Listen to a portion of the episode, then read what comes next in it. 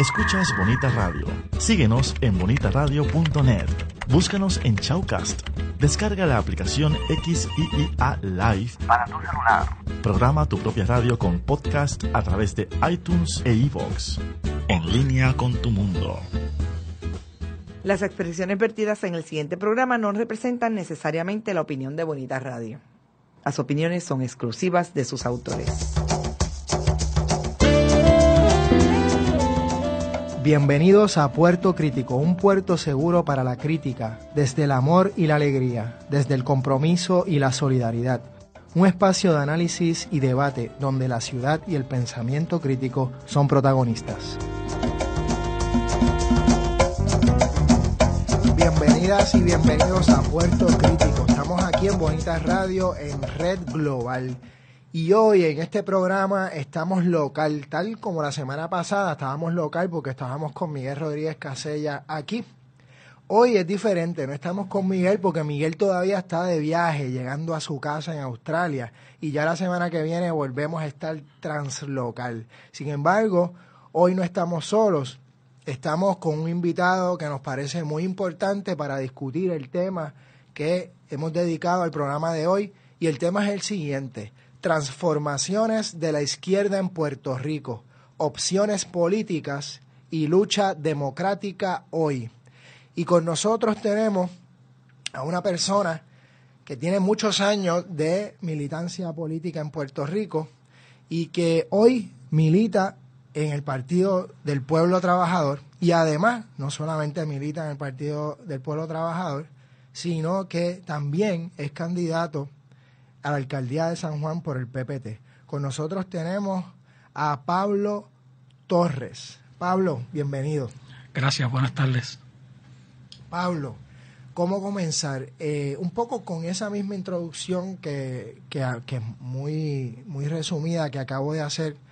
Eh, tú tienes una larga trayectoria en lo que es el trabajo político, en formaciones políticas, sobre todo de izquierda, de eso que podemos llamar las izquierdas en Puerto Rico, que obviamente es un término amplio que puede recoger a, varias tendencias.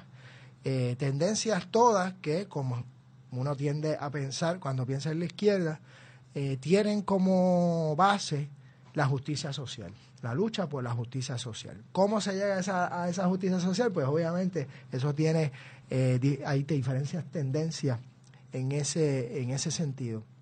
Sin embargo, eh, me gustaría, celebro tenerte aquí porque has sido una persona que has cofundado organizaciones políticas, has estado envuelto en diferentes procesos, como dije, tienes una trayectoria política y sin embargo hoy estás envuelto en una nueva organización política, ¿no? Una organización, eh, un partido emergente que ya existía en, en las elecciones pasadas, pero que hoy nuevamente está con nosotros, el Partido del Pueblo Trabajador. Cuando uno piensa en las personas que llevan mucho tiempo en la lucha política, hay una crítica eh, que se hace, ¿no? que los, los mayores, digamos, o los que llevan mucha experiencia, pues tienen esta mirada anquilosada, cuadrada, con un mismo discurso, con una misma tendencia. Sin embargo, eh, parecería que ser que ahora hay una renovación de unas nuevas, por llamarle así, izquierda, donde la juventud está participando. Sin embargo, no es solamente la juventud, hay algunas caras conocidas que deciden unirse también a este tipo de propuestas, una propuesta que parece ser novedosa. Lo primero que te pregunto entonces, un poco en ese resumen que hago, eh, ¿qué te parece esta apreciación número uno? ¿Por qué, te, ¿Por qué te unes ahora al PPT luego de haber estado un poco alejado en lo que es la organización política formal? Antes de eso, sí estando envuelto en la militancia política. ¿Por qué hoy eh, el PPT? Sí, mira, eh, me parece atinada la pregunta, porque es que muchos nos alejamos de agrupaciones políticas que incluso fundamos y hasta le pusimos el nombre. Sin embargo, eh, fueron organizaciones que se asumieron en lo tradicional, que no tuvieron la capacidad de irse transformando con el pasar del tiempo. Y cuando uno actúa políticamente, uno tiene que saber que según transcurre el tiempo, según surgen cambios económicos, sociales y políticos, uno tiene que ir adaptándose, uno tiene que ir reformulando conceptos, tratando de entender las nuevas realidades y traer nuevas propuestas. Entonces eso me llevó a mí y a muchos buenos amigos y amigas eh, a no considerar militar en ninguna organización porque nos sentíamos al margen de, no nos sentíamos convocados. Un poco le sucede a la juventud de hoy que a veces se siente como que no está haciendo nada. Sin embargo, en el fondo el problema no es tanto de la juventud, es de nosotros que somos incapaces de hablarle en un lenguaje que ellos nos entiendan, número uno. Número dos, que se sientan interesados por lo que estamos trayendo, por las propuestas que traemos. O sea, hay personas que, y organizaciones que tú le preguntas X o Y cosas y ya sabes la respuesta que te van a dar desde hace 30 años, la misma respuesta.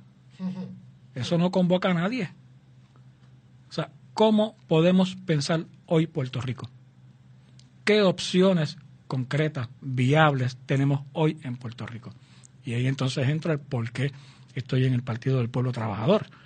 Me parece que es una opción que intenta eh, en sí mismo proyectarse como alternativa, como algo al margen de lo tradicional, como una forma de hacer política eh, distinta para convocar a los sectores que, que se sienten incómodos, que están eh, indignados, pero no se sienten convocados porque nos ven como más de lo mismo. Eso por un lado.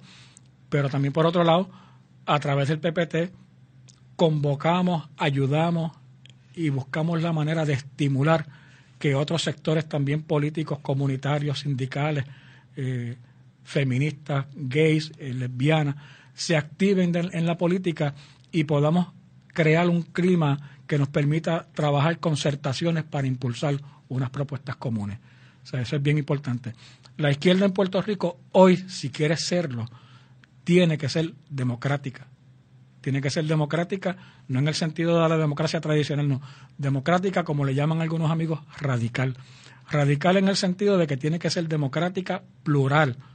Tiene que respetar la diferencia si no es capaz de respetar la diferencia.